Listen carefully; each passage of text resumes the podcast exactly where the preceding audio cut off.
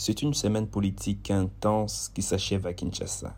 Comme le souhaitait le président Félix Tshisekedi, dès le lundi 14 juin, 24 heures avant la clôture initiale de la session ordinaire de mars, les sénateurs ont adopté les projets de loi portant habilitation du gouvernement sur certaines matières, notamment la prolongation de l'état de siège. Mais le lendemain, le mardi 15 juin, l'examen de ces textes censés permettre à l'exécutif d'intervenir dans les domaines législatifs pendant les vacances parlementaires est bloqué à l'Assemblée nationale, pourtant majoritairement dominée par l'Union sacrée de la nation. Le même jour, des sénateurs votent majoritairement contre la levée des immunités parlementaires des Matata Pogno Mapon, ancien Premier ministre, que le procureur voulait entendre dans le cadre de la gestion décriée des fonds destinés au parc agroalimentaire de Bukangalonzo. Et c'est malgré le message subliminal de Félix Tshisekedi leur demandant de ne pas faire entrave à la justice.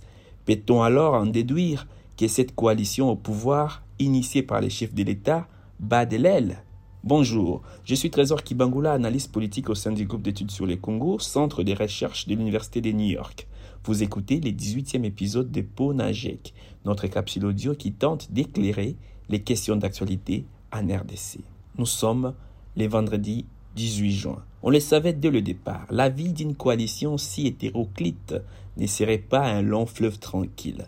Il vous souviendra par exemple qu'après les candidatures uniques de l'Union sacrée de la nation au bureau de l'Assemblée nationale, la coalition n'avait pas réussi à imposer le même schéma au Sénat. Ensemble pour la République de Moïse Katumbi et le MLC de Jean-Pierre Bemba, pourtant membres de l'Union sacrée de la nation, s'étaient alors affrontés pour le poste de deuxième vice-président de la Chambre haute un premier fait révélateur du difficile consensus auquel la coalition au pouvoir allait devoir faire face. D'autant que les intérêts politiques des uns et des autres ne sont pas toujours concordants, loin de là. Surtout que, plus de six mois après sa constitution, l'Union sacrée de la nation ne dispose toujours pas des chartes devant préciser ses objectifs et le rôle de chaque composante. Modeste Bahati, président du Sénat, pousserait en vue de son adoption le plus rapidement possible, notamment pour définir la clé et les critères des répartitions des responsabilités maintenant et après les élections à venir. Mais l'UDPS parti présidentiel ne se montrerait pas pressé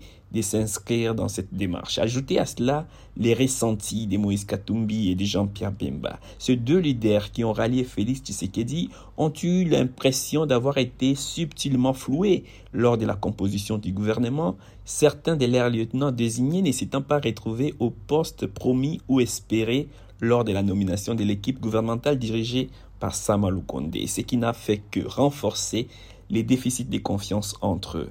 La machine Union sacrée de la nation vient donc de nouveau de s'enrayer au Parlement. Au même moment, Vital Kamere, le premier allié du président de la République, est reconnu coupable de détournement des fonds publics et condamné en appel à 13 ans de travaux forcés. Son parti menace d'ailleurs de claquer la porte de la coalition et de suspendre sa participation aux institutions. Si tout ceci laisse entrevoir la fragilité de l'édifice construit des briques et des brocs par le président de la République, il est encore trop tôt pour en tirer une quelconque conclusion. L'Union sacrée de la nation a d'ailleurs réussi à faire passer plusieurs lois, ce qui démontre une certaine cohésion. En tout cas, l'avenir de cette coalition au pouvoir dépendra de la capacité de ses membres et de son autorité morale, Félix Tshisekedi, à s'accorder clairement sur un objectif commun à court, moyen et long terme. Ils doivent se mettre d'accord maintenant sur des priorités à la fois en termes de gouvernance que des contenus des réformes à enclencher. L'exemple de celle de la Commission électorale nationale indépendante CENI n'ayant pas rassuré toutes les parties. Sinon, les dissensions internes d'aujourd'hui apparaîtront de plus en plus au grand jour demain. En attendant, rejoignez notre fil WhatsApp en envoyant GEC au plus 243 894 110 542 pour recevoir Pona GEC chaque vendredi sur votre téléphone. À bientôt.